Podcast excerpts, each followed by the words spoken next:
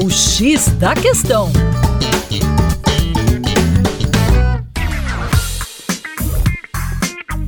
Olá, meu caro ouvinte, com vocês, João Marcelo do coletivo Terra Negra. Temos um grande problema para resolver na questão da produção de alimentos no Brasil e, por que não dizer, no mundo. Desde os tempos da ditadura militar, que o Estado brasileiro vem favorecendo a um modelo de produção baseado no uso de sementes de variedades melhoradas cientificamente, aplicação de adubos químicos e de agrotóxicos.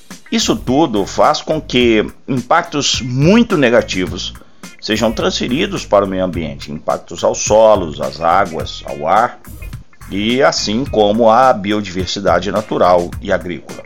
Esse modelo está em franca crise devido aos seus custos cada vez mais elevados. Trata-se de um modelo produtivo centrado na larga utilização de recursos naturais não renováveis, como por exemplo derivados de petróleo, recursos minerais como potássio e fósforo. E cabe perguntar como estão as reservas desses insumos essenciais para a produção do agronegócio. E a resposta é que essas reservas estão em declínio. E em declínio significa que os preços vão ficar ano após ano mais altos. E tudo isso vai incidir no preço dos produtos agrícolas. A solução está no modelo de transição para a produção agroecológica, mas isso depende de vários fatores.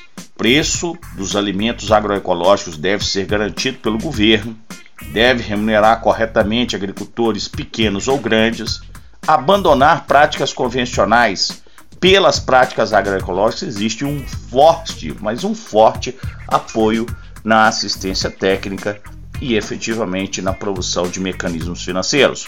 Para mais, acesse o nosso Instagram, arroba Terra Negra Brasil.